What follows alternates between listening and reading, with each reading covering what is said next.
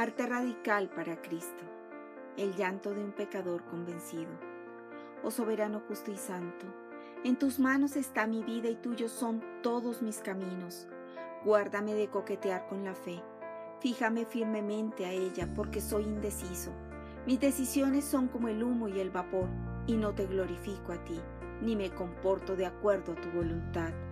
No me deseches antes que mis pensamientos se afirmen en resoluciones y los brotes de mi alma florezcan plenamente, porque tú eres indulgente y bueno, paciente y amable.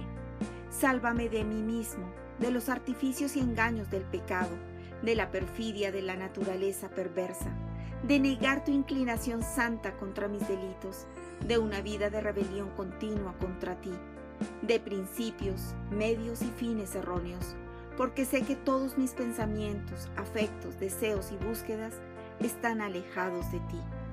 He actuado como si te odiara, aunque tú mismo eres amor. He planeado tentarte hasta lo sumo. He agotado tu paciencia. He vivido con maldad de palabra y acción. Si yo hubiera sido un príncipe, hace tiempo hubiera aplastado un rebelde así. Si yo hubiera sido un padre, hace tiempo hubiera rechazado un hijo así. Oh tú, Padre de mi espíritu, Rey de mi vida, no me arrojes a la destrucción, ni me eches de tu presencia, pero quebranta mi corazón para que pueda sanarse. Quebrántalo para que tu propia mano pueda salvarlo.